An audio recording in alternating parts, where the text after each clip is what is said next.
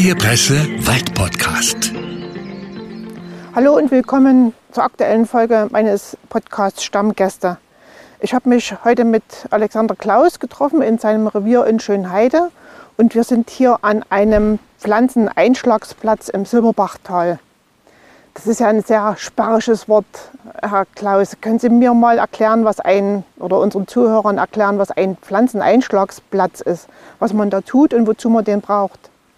Also man muss sich ja vorstellen, die Pflanzen kommen ja erst aus der Baumschule und von der Baumschule kommen sie nicht gleich in den Waldboden, werden dort gepflanzt, sondern äh, da kommen ja Tausende von Stück mit einer Lieferung mit dem LKW.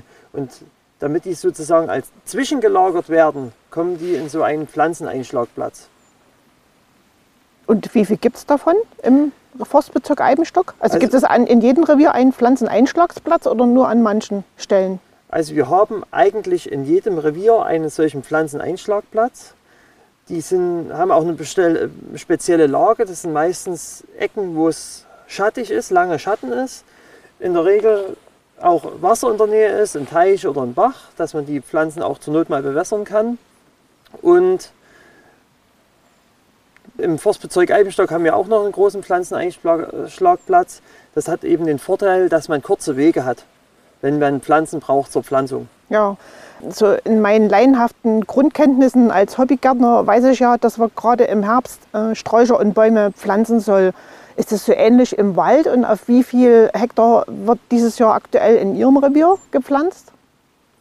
Also wir haben bei uns im Wald haben wir zwei Pflanzzeiträume.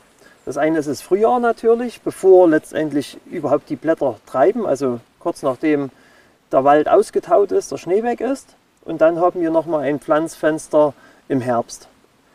Und ich pflanze dieses Jahr bei mir im Revier etwa 20 Hektar, also muss ich es ungefähr vorstellen, das sind ungefähr 40 Fußballfelder, die gepflanzt werden sollen. Und das sind also verschiedene Baumarten, die wir pflanzen, vor allen Dingen die Weißtanne. Ja. Und im Herbst, was muss man da beachten wegen der Zeit? Also jetzt, wenn wir hier im Silberbachtal gerade stehen, es ist ja recht kühl schon jetzt äh, gerade dieser Tage. Wir hatten zwar auch schon warme Tage, macht das irgendwas mit den Pflanzen, wenn die Temperaturen eben höher oder niedriger sind? Und muss man da immer gucken, dass sie auch vielleicht nicht vertrocknen? Ja, es ist ganz wichtig. Ne? Deswegen haben wir auch diese Pflanzeneinschlagsplätze. Wir haben ja bei den Pflanzen unterschiedliche Typen, die wir geliefert bekommen. Das eine sind sogenannte wurzelnackte Pflanzen, also die werden in der Baumschule gerodet, aus, aus den Saatbeeten oder aus den Verschulbeeten rausgenommen, mit den blanken Wurzeln werden dann gebündelt in 25 oder 50er Stück, dass man das auch zählen kann. Und dann haben wir noch ein zweites Sortiment, das sind sogenannte Containerpflanzen oder Ballenpflanzen. Die Zuhörer können das ja nicht sehen, aber wir stehen hier so vor äh, Paletten, da sind immer eine unterschiedliche Stückzahl. Äh, bei uns jetzt hier gerade Tannen drin. Das sind also Pflanzen mit Erde an den Wurzeln dran. Die sind dann auch letztendlich einfacher zu pflanzen vom Zeitraum her diese mhm. Pflanzen. Ja, und Frost und so spielt dann keine Rolle? Oder doch? Frost spielt insofern schon eine Rolle, dass wir gerade speziell die, wir können ja nur pflanzen, wenn kein Frost im Boden ist. Ne? Mhm. Weil sonst kommt man auch nicht in den Waldboden hinein. Und gerade diese wurzelnackten Pflanzen sind in Summe sehr anfällig. Deswegen müssen die auch immer eingeschlagen werden in so einem Pflanzeneinschlagplatz, sagt ja der Name, dass diese Wurzeln, vor allen Dingen diese Haarwurzeln, die sind verantwortlich für die Nährstoff- und Wasseraufnahme, eben keinen Schaden nehmen. Schaden nehmen sie, wenn sie trocken werden oder wenn sie eben Frost bekommen. Ja, jetzt stehen wir hier vor einer ganzen Reihe von Pflanzen. Können Sie mal grob schätzen, wie viele das sind? Also für mich erscheint das ja wirklich sehr viele. Wie viele sind das hier? Ja, das uns? sind jetzt hier nicht mehr so viele. Das sind vielleicht in Summe noch so 2000. Aha, die jetzt hier stehen vor uns? Die jetzt äh, in Summe hier auf dem Pflanzeneinschlagplatz ja. stehen. Aber das, sagen wir, die Stückzahlen sind für uns Eigentlich, sagen wir mal, Peanuts würde man vielleicht sagen. Also wir reden hier von im Revier im Jahr vielleicht von 40.000 Pflanzen, 50.000 Pflanzen, die gepflanzt werden. Nur in Ihrem Revier? Nur bei mir ja. im Revier. Mhm. Es gibt auch Reviere, je nachdem, wie so der Verjüngungsfortschritt, also wie der Waldumbau fortgeschritten ist, wo auch mal 100.000 Pflanzen gepflanzt worden sind. Zum Beispiel in dem Jahr nach Kyrill da hat man bei uns im Forstbezirk über 3,5 Millionen Pflanzen in einem Jahr in den Boden gebracht. Mittlerweile sind wir da mit dem Waldumbau ja sehr fortgeschritten. Also wir pflanzen jetzt äh, in der Saison ungefähr nur noch in Anführungsstrichen 500.000 Pflanzen. Aha. Die jetzt vor uns stehen hier, das sind ja vorne äh, die dunkelgrün erscheinenden und hinten die hellgrünen. Was ist da der Unterschied? Letztendlich die hellgrünen Tannen, die wir da sehen, die sind jetzt von der Qualität her nicht ganz so optimal. Auch die Baumschulen hatten dieses Jahr extremste Probleme mit der Trockenheit. Vor allen Dingen dahingehend, dass ihre Zisternen, ihre Wasserreservoirs oder Teiche, die sie hatten, teilweise trocken gefallen sind. Mhm. Und die hatten dann eben bei den Tannen oder bei den Pflanzen auch enorme Ausfälle, weil sie einfach nicht mehr in der Lage waren, die Pflanzen zu gießen und zu bewässern. Und die sind jetzt äh, deswegen wahrscheinlich ein bisschen geschwächt, diese Tannen, aber noch gut genug, um sie rauszupflanzen in den Wald. Ja, okay. Wie alt sind die jetzt, die Bäumchen? Die Bäume, die sind jetzt, äh, da müssen wir uns mal genau anschauen, die Bäume, das kann man relativ gut erkennen. Äh, an den Quirlen, die wir sehen. Also die Tanne ist jetzt äh, vier Jahre alt. Quirle sind mal was für den Laien erklärt?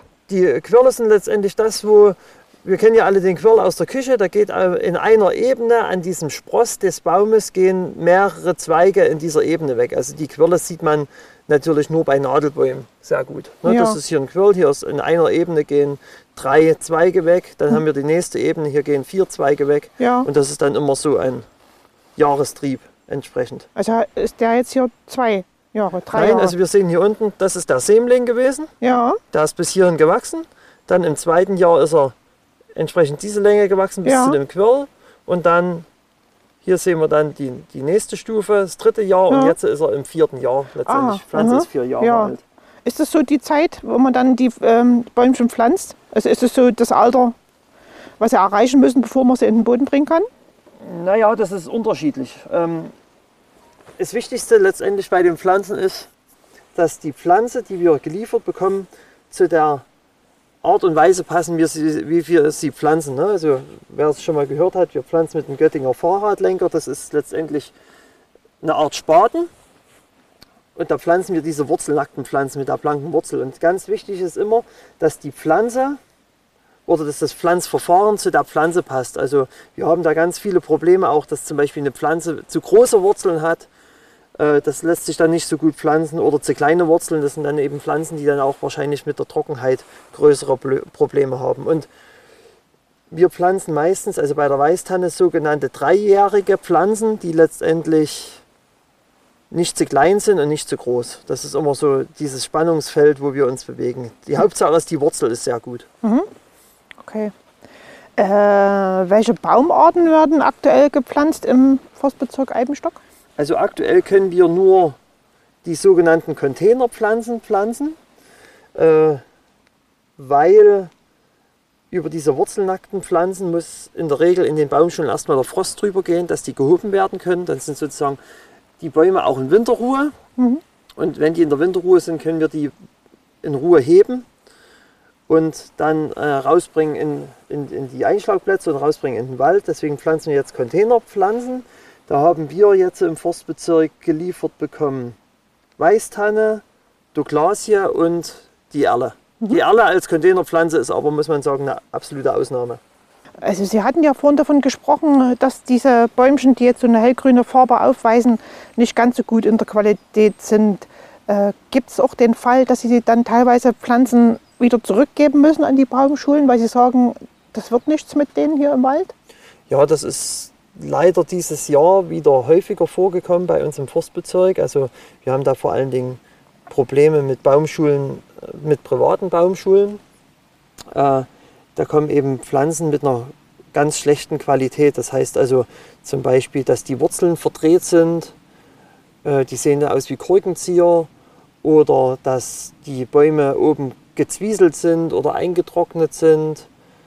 Und solche Pflanzen können wir letztendlich auch Pflanzen zum Beispiel, die eine viel zu große Wurzel haben, die wir gar nicht pflanzen können, weil wir da vielleicht sagen wir, riesengroße Löcher ausheben müssten, dass wir die ordentlich pflanzen können. Solche Pflanzen können wir nicht aus, äh, annehmen, weil letztendlich Qualität spielt da eine große Rolle und das Wichtigste bei so einer Pflanze ist die Wurzel.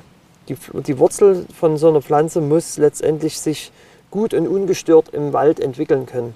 Das heißt also, wir kennen ja alle das noch von der Schule, es gibt Flachwurzler, es gibt Tiefwurzler. Und wenn man so eine Pflanze wie die Tanne, die Buche, die Eiche, die eine ausgesprochene tiefe Wurzel haben, letztendlich mit einer Wurzeldeformation pflanzt, das vergisst die Wurzel nicht. Und wenn die, wenn die dann eben eine schlechte Wurzel hat, dann wird die, der Baum auch instabil. Ja. Wir pflanzen ja letztendlich diese Bäume deswegen, weil sie auch stabiler sind als die flachwurzelnde Fichte. Und wenn wir jetzt letztendlich aufgrund von schlechten Pflanzen dann wieder wackelige Baumarten dort in den Wald bringen oder wackelige Bäume in den Wald bringen, ist ja uns auch nicht geholfen. Ja, aha. also es gab schon mal den Fall, dass Sie das zurückgeben mussten. Was passiert dann? Ja, also es gibt sagen wir, in, in Größenordnung diese, diese Vorkommnisse leider, weil die Baumschulen, wir haben in, in, Deutschland eine hohe Pflanzenknappheit und die Baumschulen haben goldene Jahre, weil sie zu guten Preisen nahezu alles verramschen können, würde ich jetzt fast böswillig sagen. Und da kommt es eben auf jeden Einzelnen an, der Forstpflanzen braucht, dass er da auch in der Kontrolle ein bisschen hinterher ist. Und ja, es passiert letztendlich so, wir gucken die Pflanzen an, wir haben da eine Art Prüfprotokoll, das muss ja auch sagen wir mal, doch ein Stück weit gerichtsfest sein. Also wir, wir öffnen dann Pflanzbündel bei diesen wurzelnackten Pflanzen, gucken uns an, passt das Verhältnis der Wurzel zu dem Pflanzspross, sehen die Wurzeln gut aus, haben die einen hohen Feinwurzelanteil. Ne? Das können ja, das, wir haben das manchmal bei der Buche ganz oft, das sehen die aus wie Karotten. Also die haben eine, eine Wurzel und links und rechts gehen nur ein paar Fäden weg. Mhm die sind ja gerade sehr anfällig jetzt, wenn, wenn Trockenheit ist im ersten Jahr und die Wurzelentwicklung ist noch nicht so richtig ungestört, dass sie dann schneller vertrocknen. Und äh, bei diesen Containerpflanzen, dann nehmen wir uns solche Paletten, dann öffnen wir mal den, den, den Pflanzballen, gucken uns an, hat sich in dem Pflanzballen die Wurzel gut entwickelt, sind die Wurzeln auch gerade gestreckt. Mhm. Wir können das uns mal anschauen. Ja. Äh, dass die Wurzeln nicht so irgendwie wie ein Korkenzieher nach oben und nach unten gehen. Ne? Mhm. Hier sehen wir schon, das ist eine, eine wunderschöne Wurzel. Aha. Ne?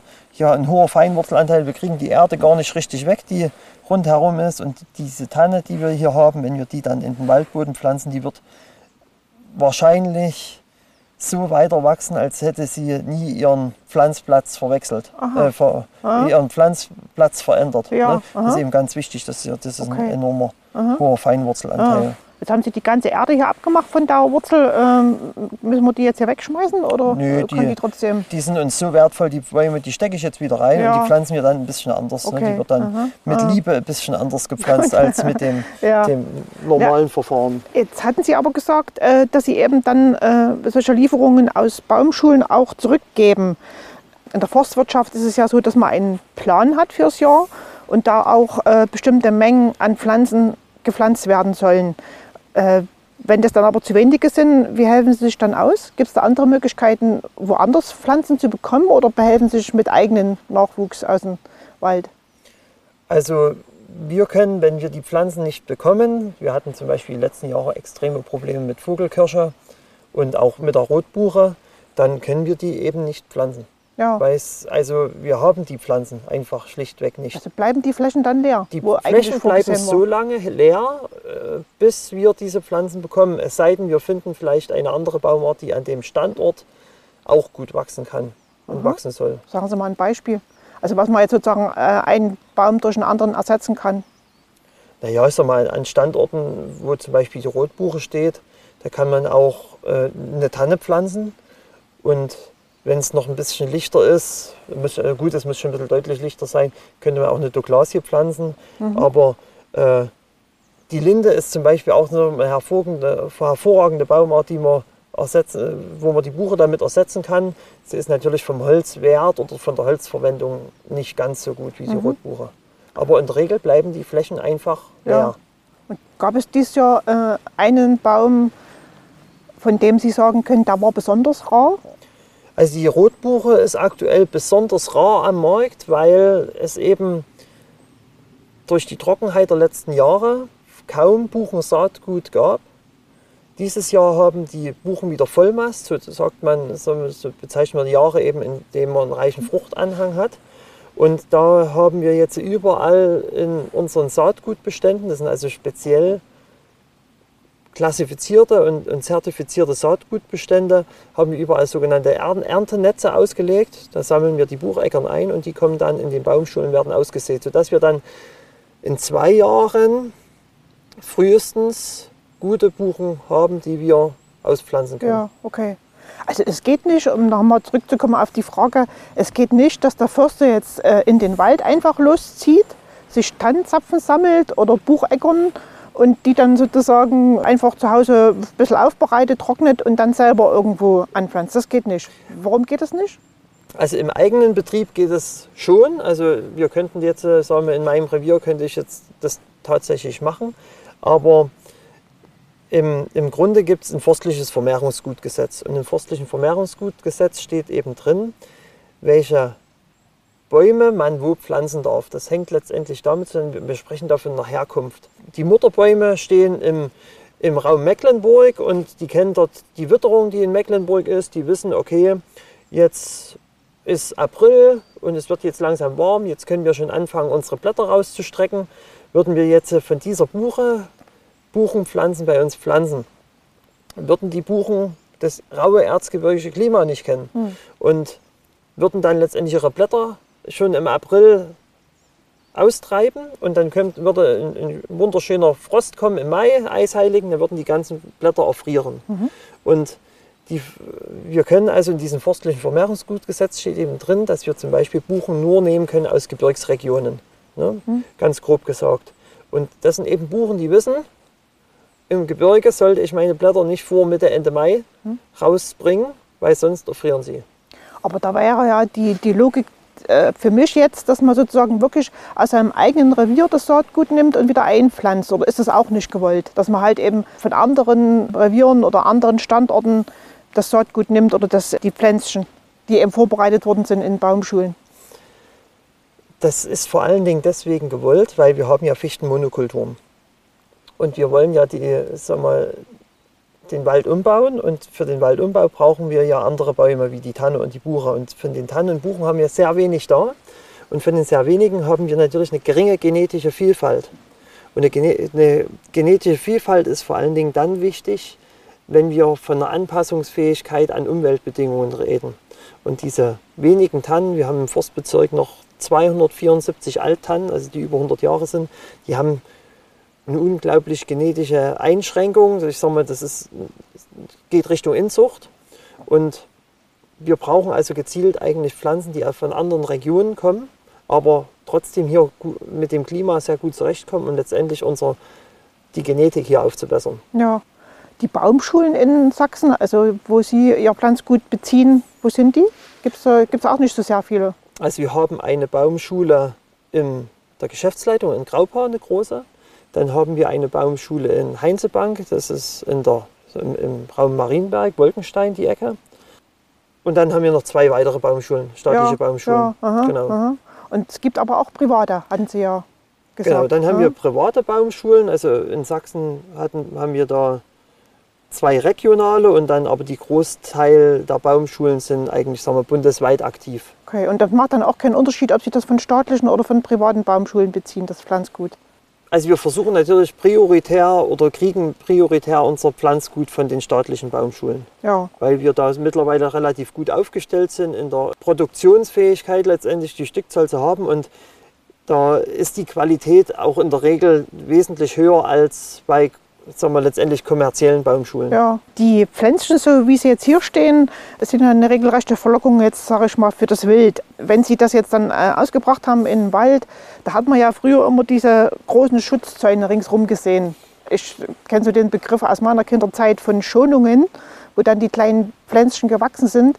Die sehe ich aber eigentlich im Forstbezirk Eibenstock so gut wie gar nicht mehr. Wie machen Sie das dann sozusagen, dass die nicht gefressen werden? Weil das ist ja wirklich bestimmt schmackhaft für ein Reh oder für einen Hirsch. Das ist in der Tat so. Was man wirklich beobachtet sind, sind Bäume, die gepflanzt worden sind. Die schmecken wesentlich besser als Bäume, die von Natur aus gewachsen sind. Hängt wahrscheinlich damit zusammen, dass die Bäume natürlich in der Baumschule entsprechend gedüngt werden. Und ja, und das ist mal was anderes. Es geht wahrscheinlich dem Wild wie uns Menschen. Was, wir wollen mal was anderes probieren, dann wird es äh, lieber gefressen. Deswegen machen wir neben der Pflanzung auch Weißtannensaat. Da haben wir schon festgestellt, dass sie zum Beispiel wesentlich weniger verbissen wird. Aber das Entscheidende, was eben bei dem Wildverbiss ist, sind angepasste Wildbestände. Und da sind wir letztendlich schon seit fast 30 Jahren mittlerweile im Forstbezirk Eibenstock äh, da immer dran, dass es nicht zu viel Wild gibt. Denn nicht zu, äh, zu viel Wild ist nicht nur schlecht für den Wald, sondern ist auch eigentlich schlecht fürs Wild an sich. Aber da können wir, das ist ein immer wieder spannendes Thema, die Sache Jagd. Da wird man jetzt vielleicht den Bogen zu weit spannen. Also entscheidend ist letztendlich, dass wir die Pflanzen wirklich ohne Zaun pflanzen können und müssen. Weil ich sage auch, ein Zaun ist für uns Waldbesucher nicht schön. Und so ein Zaun ist letztendlich auch immer eine Einschränkung für das Wild draußen im Wald, weil die werden ja dann auch ausgesperrt. Und das finde ich auch nicht fair. Ja, also Sie riskieren das dann auch, dass dann doch der, die eine oder andere dann abgefressen wird. Das ist ein kalkuliertes Risiko. Mhm. Aber ich sage mal, das Risiko ist glücklicherweise relativ gering, weil wenn wir uns im Wald so umschauen, wir haben, der Wald ist grün, egal ob da ein Baum steht oder nicht. Es gibt so viel Begleitwuchs, vor allen Dingen die Brombeere, die letztendlich das Wild vor allen Dingen im Winter bevorzugt zu fressen. Ich hatte bei einem früheren Treffen mit einem Revierforster mal gesehen, da sind diese Wildschutzzäune ja auch abgebaut worden. Da waren so riesengroße, äh, ich sag mal, Drahttrommeln oder, oder, oder Knäuel, die lagen da im Wald. Was wurden damit gemacht? Und, und ist es jetzt äh, immer noch, dass Sie noch einige stehen haben, die noch abgebaut werden müssen? Also für mein Revier kann ich sagen, wir sind jetzt äh, weitestgehend fertig mit dem ganzen Zaunabbau.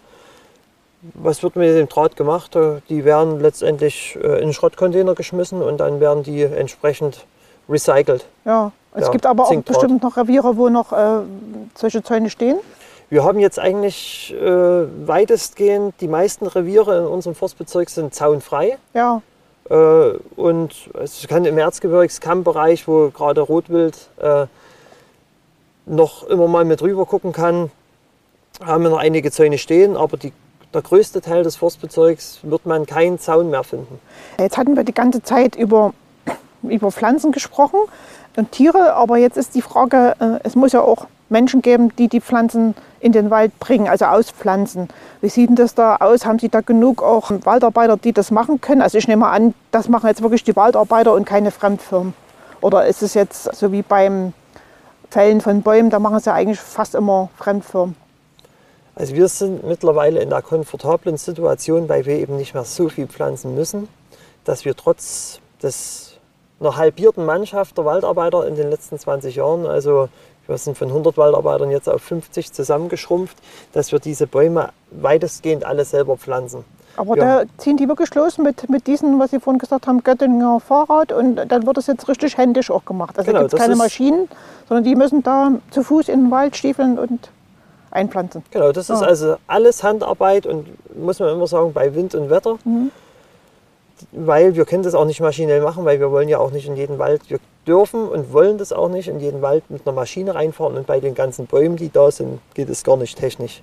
Und aber wir, sagen wir, wir kommen natürlich auch aus Zeiten, wo wir mal 1,5 Millionen Pflanzen gepflanzt haben mit, im Jahr. Da haben wir unglaublich viel mit Dienstleistern gemacht, mit allen Problemen, die da dran stecken. Also da wird, muss man wirklich so sagen, bei vielen Firmen auch Lug und Betrug gemacht und das ist ja dann auch für uns immer ein enormer Kontrollaufwand und wenn dann äh, sowas, äh, wenn dann Lug und Betrug ist, dann ist das auch ein enormer bürokratischer Nerv. Man muss damit immer, da immer sagen, also ganz wichtig ist dann immer diese regionalen Firmen, die wir haben. Äh, da gibt es seltenst Probleme, höchstens vielleicht in der Pflanzungsqualität, aber das jetzt äh, und das hatte ich auch schon bei mir im Revier, dass dann eben Pflanzbündel zu Hunderten oder Tausenden Stückweise vergraben worden sind oder versteckt worden sind. Das äh, habe ich äh, Gott sei Dank nicht mehr, weil wir wir, die Firmen nicht mehr brauchen. Ja, bei Ihren eigenen Waldarbeitern müssen Sie das nicht groß kontrollieren. Da können Sie sicher sein, dass das nicht passiert. Bei, bei unseren Waldarbeitern können wir uns sicher sein, dass das nicht passiert, äh, weil wir keine Leistungskomponente haben bei den Waldarbeitern. Äh, da geht es wirklich darum, und das ist auch gut so, weil bei uns spielt die größte Rolle, dass wir sehr gute Pflanzen haben und die sehr guten Pflanzen sollen auch sehr gut gepflanzt werden. Mhm. Ja. Aber das ist doch bestimmt auch sehr anstrengend. Wie lange ist denn das immer so? Also wenn man so jetzt eine, eine Herbstpflanzzeit nimmt, wie viele Wochen dauerten die an? Naja, das lässt sich schwer sagen. Also die Frühjahrspflanzung hat sich mittlerweile durch dieses kaum wahrnehmbare Frühjahr, kurze Frühjahr, haben beschränkt auf vier Wochen. Also wir haben eigentlich vier Wochen Zeit, äh, in denen wir im Frühjahr pflanzen können. Muss ich mal kurz einhaken? Also wieso beschränktes Frühjahr? Also Sie meinen jetzt sozusagen, bevor es dann richtig trocken wird wieder, also weil Sie Nässe brauchen. Naja, wir brauchen erstens Nässe, aber das haben wir ja fast im Frühjahr leider nicht mehr. Aber wir müssen die Pflanzen äh, in den Boden bekommen, bevor sie Blätter bekommen. Ja, und wenn die Blätter bekommen, also bevor sie Blätter haben, die Bäume, müssen die schon im Waldboden sein, weil sonst äh, letztendlich in diesen Pflanzeneinschlagplätzen ist ja Mhm. keine, nur eine begrenzte Anzahl an Nährstoffen Mhm. drin. Aber trotzdem möglichst nach dem ersten, äh, letzten Frost. Nach dem letzten Frost, manchmal müssen wir das unterbrechen, weil dann noch mal ein paar frostige Tage kommen. Aber letztendlich, wie gesagt, müssen die Bäume in den Boden, bevor Laub dran ist, und da, da staffeln wir das. Ne? Zum Beispiel die, die Erle, der Bergahorn, die bekommen immer relativ schnell die, die Blätter. Die Buche ist eigentlich die Baumart bei uns, die als letztes dann die Blätter austreibt. Ja. Und im Herbst, es gab auch schon Jahre, wo wir so milde Winter hatten, wo kein Schnee war oder kaum Frost. Da haben wir teilweise auch im Januar gepflanzt. Also das ist dann offen. Also das ist jetzt nicht ich nicht. beschränkt einfach nur auf den Herbst, weil halt, halt Herbstpflanzaktion heißt, sondern man muss es halt dann vor dem nächsten Frühjahr möglichst Genau. in, oder vor dem ersten Frost dann sozusagen in den Boden bringen. Genau, also die Ja. Laubbäume sind ja, äh, haben ja den Vorteil, dass sie eben keine Blätter dra dran Mhm. haben im Winter. Und die können wir eigentlich theoretisch den ganzen Winter über, solange kein Frost ist und Ja. kein Schnee ist, durchpflanzen. Ja. Das sind die Pflanzen, da schlafen die einfach. Das Ja. ist Winterruhe bei denen. Und das sind dann immer so kleinere Flächen, also nicht mal so hektarweise, so wie eben früher diese Schonungen gewesen sind, die ich äh, sozusagen aus der Kinderzeit kenne. Also eher mehr so kleinere Flächen, wo man vielleicht, ähm, weiß ich jetzt nicht, Sturmschäden weggemacht hat oder sowas. Oder, oder sind das jetzt irgendwie doch schon größere Flächen, die dann bepflanzt werden? Nein, also eigentlich haben wir alles ausschließlich kleine Flächen. Wir wollen ja auch nicht von der Monokultur Fichte in die Monokultur Buche oder Monokultur Tanne reingehen, sondern unser Anspruch ist, dass wir eigentlich jetzt schon einen gemischten Wald bilden oder errichten. Das heißt, also wir haben immer so kleine Flächen, 0,1 Hektar. Also wir pflanzen mal 150, 300 Tannen an einen Punkt und dann daneben mal 800 Buchen. Die Buchen werden enger gepflanzt als die Weißtanne und dann wechseln wir wieder, dann kommt vielleicht wieder ein Tannenpunkt. Wenn es dann ein bisschen nässer und ein bisschen heller ist, kann dann vielleicht auch mal Bergahorn gepflanzt werden. So machen wir also eine ganz bunte Mischung in unseren Wald rein. Äh, Das ist eigentlich so unser Anspruch, dass wir eben auch jetzt schon den Mischwald bekommen. Auch wenn ich die jetzt richtig verstanden habe, schon eine Sorte an einem Standort. Also man fängt jetzt nicht an und nimmt eine Tanne und eine Buche und dann wieder eine Tanne und wieder eine Buche. Also das ist zu aufwendig wahrscheinlich, oder? Oder geht gar nicht? Nee, wegen- das, das, also das machen Ja. wir in der Tat nicht. Ja. Erstens, also entscheidend ist vor allen Dingen die Buche, damit die Buche eine gute Buche wird, also nach forstlichen Vorstellungsvermögen, dass sie also einen langen, geraden Schaft hat, also Stamm hat, ohne Äste, braucht die Buche die Konkurrenz mit anderen Buchen. Das heißt, die alle wollen ja zum Licht wachsen und wenn sie eben äh, miteinander konkurrieren ums Licht, was meistens von oben kommt, äh, bilden sie natürlich vor allen Dingen lange Triebe nach oben aus und weniger Äste zur Seite. Und damit spricht man also von einer natürlichen Astreinigung. Und das, das passiert nicht, wenn die Buche gemischt steht mit Weißtanne und Fichte. Also es passiert schon, aber nicht so gut, wie wenn sie sag mal, innerartliche Konkurrenz hat. Und wenn Sie jetzt mal einen Ausblick geben würden auf die Zukunft, also wie das sich in den nächsten Jahren entwickeln wird, glauben Sie eher, dass der Bedarf an Pflanzen zurückgehen wird oder eher zunehmen wird? Also wenn man jetzt ähm, bedenkt, dass ja sagen wir, viele Bäume, gerade die, vor denen wir jetzt stehen hier, die werden ja bestimmt, naja, 40, 60, 80 Jahre haben, oder? Die Fichten? Ja, die sind im konkreten Fall wahrscheinlich sogar älter. Die haben so Ja. eine feinschuppige Rinde. Die sind in der Regel Ja. äh, wahrscheinlich äh, über 100 Jahre Ja. alt. Also die werden ja bestimmt irgendwann gefällt, um eben Holzbedarf zu decken. Ja, die werden irgendwann gefällt. Also wir fällen die dann, sagen wir letztendlich, wenn junge Bäume unten drunter stehen unter den alten Fichten, die vielleicht dann zu wenig Licht haben, damit die besser wachsen können. Oder wenn wir eben sehen, die alten Fichten harzen jetzt schon, sehen schwach aus, dann müssen wir die natürlich auch mal fällen. Und ich sehe aber für, wir für den Pflanzenbedarf her muss man wirklich abgrenzen. Äh, die unterschiedlichen Regionen, wir bei uns im Forstbezirk haben etwa 50 Prozent der gesamten Waldfläche schon verjüngt. Das heißt also, es steht überall entweder junge Buche, Tanne, Fichte drunter. Und mein Ziel ist es zum Beispiel, dass ich versuchen möchte, in den nächsten zwei, drei Jahren eigentlich unter jeden, unter, die, unter nahezu jeden Fichtenbestand irgendwelche jungen Bäume drunter stehen habe, also im Ideal Buche, Tanne. Mhm. Äh, so wird also mein Pflanzenbedarf im Revier und auch der Pflanzenbedarf bei uns im Forstbezirk wahrscheinlich für diese Baumarten sinken. Aber gesamt landes- oder bundesweit wird da, ist der Pflanzbedarf anhaltend hoch, weil wir haben ja enorme, unglaublich große Freiflächen, wo einfach aktuell gar nicht steht. Und das ja. werden wahrscheinlich, sagen wir mal, wenn es jetzt das Wild nicht alles auffrisst werden das, und, und nicht gepflanzt werden kann, werden das große Birken und Pappelflächen werden. Ja. Und da wird also der Pflanzbedarf, der ist wie gesagt enorm hoch. Ja. Dann nehmen wir mal das aktuelle Beispiel mit der sächsischen Schweiz, wo ja große Flächen durch den Brand vernichtet worden sind. Dort könnte man ja theoretisch sagen, man überlässt der Natur. Da gibt es ja auch so die Meinung oder einige so, also so geteilte Meinung. Die einen sagen, man überlässt der Natur und die anderen wünschen sich gern, dass dort eben ordentlich aufgeforstet und nachgepflanzt wird. Was denken Sie, wie wird sich das dann entscheiden dort? Und, und das ist ja auch so ein Beispiel, wo man dann massiv auch Pflanzen braucht. Ne? In so einem Beispiel. Ja, das ist, das ist ein extremes Beispiel. Die Entscheidung, aber, ja. die muss ich wirklich den Fachleuten vor Ort ja. überlassen. Da sag mal, das, das kann ich jetzt nicht einschätzen. Das ist ja auch, sag mal, da gibt es so viele Aspekte, die ja. da eine Rolle spielen. Ja. Aber es wird sicherlich in Zukunft auch solche Naturereignisse geben, müssen wir jetzt nicht unbedingt an Feuer denken. Könnte ja auch wieder ein Sturm sein, wo man einen, einen starken äh, Bedarf an Pflanzen hat. Also noch mehr als üblich. Ja, ich denke fast, sag mal, der Bedarf kann fast nicht noch höher werden, wie er aktuell ist letztendlich. Also da, kann, da wird ja jetzt schon nicht gedeckt und wenn der Burgenkäfer weiter in den Kamm- und Erzgebirgslagen voranschreitet, dann gibt es da auch enormen ja. Pflanzenbedarf. Ja. Das Entscheidende muss eigentlich sein bei der ganzen Sache, dass wir bereits jetzt eben anfangen, unseren Wald schon vorzuverjüngen mit entsprechenden mhm. klimaangepassten ja. Wäldern. Und da ja. brauchen wir einfach mal rumschauen. Also äh, wenn man nach Zentralfrankreich schaut, äh, wo deutlich höhere Temperaturen sind, deutlich geringere Niederschläge, da gucken noch grüne Nadelbäume raus und das sind eben Tannen und Douglasien, die eben rausschauen. Ne, das sind eben, das sieht man auch abgestorbene Fichten. Ja. Und wie gesagt, wir müssten eigentlich sagen wir, den zeitlichen Puffer haben. Wenn die Fläche kahl ist, nach einem Burgenkäfer oder nach einem Sturm und es steht nichts anderes drunter, dann dann ist man nur noch in der Defensive. Mhm. Und, und, so gibt es bei uns glücklicherweise schon viele Waldbereiche, wo schon irgendwas drunter steht. Mhm. Gut, es will keiner den Bodenkäfer, ja. wir auch nicht, es will auch keiner den Sturm. Aber man kann sagen wir, dann schon ein bisschen gelassener drauf schauen und kann sagen, okay, es steht schon ein Wald drunter, wenn ja. auch keine alten Bäume. Okay.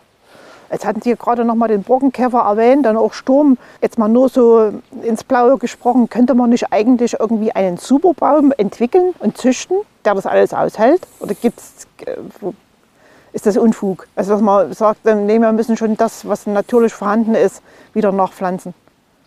Ja, natürlich, sag mal, äh, hat ja die Natur schon, bietet uns ja schon unglaublich viele Alternativen in der Baumartenvielfalt. Und man muss eigentlich immer davor warnen, wenn man einen Superbaum ausruft, neigt der Mensch ja immer zu Extremen. Und dann wird vielleicht wieder die, die, die Monokultur Superbaum hergestellt. Und deswegen ist das Entscheidende ist wirklich immer die Mischung. Weil auch wir Förster und ich wissen alle nicht, egal wie die Prognosen ausfallen, welche Baumart dies, die wir jetzt pflanzen, vielleicht in 50 oder 100 Jahren das Rennen macht. Ne? Das muss man sich ja immer überlegen. Die Bäume, die wir jetzt pflanzen, die müssen mit dem Klima in 100 Jahren zurechtkommen. Und ob das dann 2 Grad wärmer ist oder 4 Grad wärmer im Durchschnitt und ob wir dann hier im Erzgebirge nur noch 300 mm Niederschlag haben, das wissen wir alle nicht. Und mhm. deswegen ist eigentlich unsere Strategie, dass wir so viele unterschiedliche Baumarten, wie hier in die Region passen, hierher pflanzen.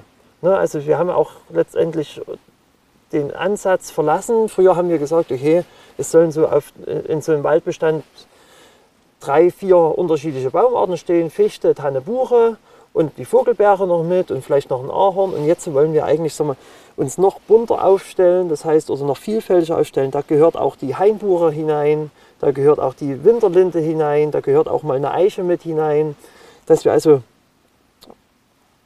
in unserem Generationenauftrag, den wir haben, ne? also sagen wir, das ist auch unser Anspruch, dass wir nicht nur im Wald jetzt äh, pflanzen, weil wir sagen, Wald und Bau ist was Schönes und wir, wir haben uns das als Hobby gesucht, sondern es geht ja einfach darum, dass für meine Kinder und für meine Enkelkinder in 100 Jahren ein Wald da ist, der letztendlich die Waldfunktion, wie wir sie jetzt haben, erfüllt. Und das ist eben, das ist die Nutzfunktion, das ist die Erholungsfunktion und das ist auch letztendlich die Schutzfunktion. Ja, Und aha. Wir sind ja hier alle im Trinkwassereinzugsgebiet, im Hochwasserentstehungsgebiet. Was wäre denn, wenn wir jetzt äh, alles auf meinetwegen drei Baumarten setzen und dann bringen die nichts? Ne, dann haben wir in 50 oder 100 Jahren die nächste große Katastrophe und wir brauchen uns das bloß mal anschauen, was letztendlich in Bereichen passiert ist, wo der Wald wegen Borkenkäfer abgestorben ja, ist. ja. Da gibt es ein Hochwasserereignis nach dem anderen. Ja, gab ja auch schon die Beispiele, wo dann an, an Hängen keine Bäume mehr standen, wo dann die Hänge abgerutscht Genau. sind. Ne? Weil ähm, die Bäume ja eigentlich das verfestigen mit ihrem Wurzelwerk. Und wie gesagt, da geht es nicht darum, dass wir vielleicht unbedingt hundertprozentig den Wirtschaftswald haben, das wollen wir jetzt auch schon nicht, ne, sondern es geht letztendlich um ein stabiles Ökosystem. Ja, aha. Und wie gesagt, wenn wir dann, wir, wir brauchen Wald in irgendeiner Form und da brauchen wir eben verschiedene Baumarten. ja. Gut, ich denke, das war ein schönes Schlusswort, Herr Klaus.